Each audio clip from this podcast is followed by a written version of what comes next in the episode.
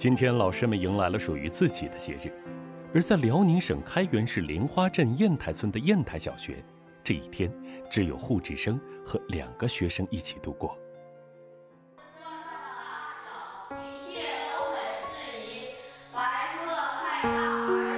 我叫护志生，今年五十六岁，是开原市莲花镇砚台小学唯一的一名老师。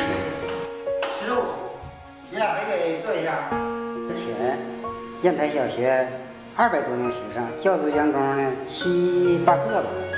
最近这些年，由于学苗不断的减少，还有一部分学生随父母外出打打工就读。陆续一些老师都离开了这学校，而今，烟台小学只剩下了护志生和孙晓峰、护家旭两个学生。九月一日开学，护志生带着两名学生走进教室，在黑板上写下了新学期的第一次板书。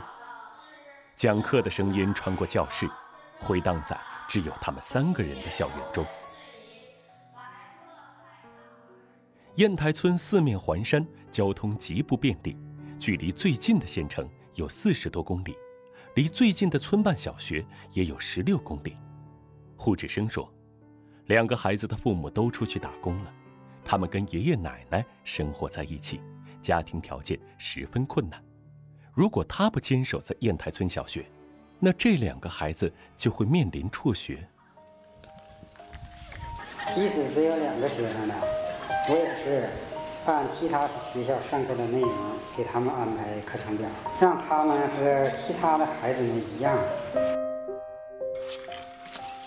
他也常常跟其他的孩子说：“你们一天六节课，我们一节也不不照你少。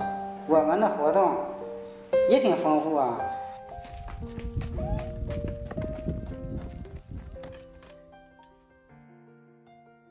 烟台村里都是土路，上学路上还有几处小河。汛期时水会漫上道路，冬天则时常结冰。为了保证两个孩子上学路上的安全，每天清晨，护志生都会接上他们一起去学校。每次护志生都会走在前面探路，孩子们就在后面紧紧跟随着他。三个人说着笑着，笑声回荡在田野间。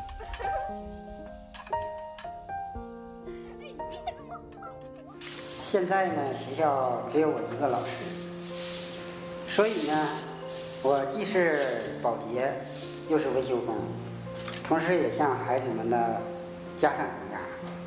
学校一切需要动手的地方，都需要自己动手做。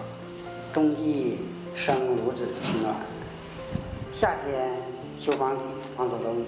去年教室的呃房子漏了，然后我搬了一个梯子。呃，在上房上修瓦的时候，当我低头看到两个孩子，呃，在房檐下紧紧地握着梯子。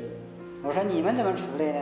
老师危险，我们怕你出事，我们给你把梯子。”其实这时，我几乎眼泪快流了下来。没有老师的话，就没有学生。我想对老师说一声谢谢。有了老师在。感觉学校就像家一样。教师节快到了，我想对老师说教师节快乐。我想给老师画一幅画。只要孩子们需要我，我会在这里一直坚持坚守。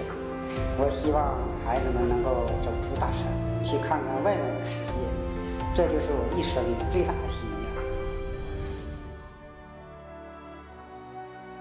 群山环绕着雁台小学。却包裹不住护志生希望孩子们走出大山的向往。使者如光，点亮万千梦想。在脱贫攻坚的征途上，像护志生一样的乡村教师们，甘守清贫寂寞，托举起座座育人之桥，助力孩子们走出村庄，用知识切断贫困的代际传递。在抗击新冠肺炎疫情的战役中。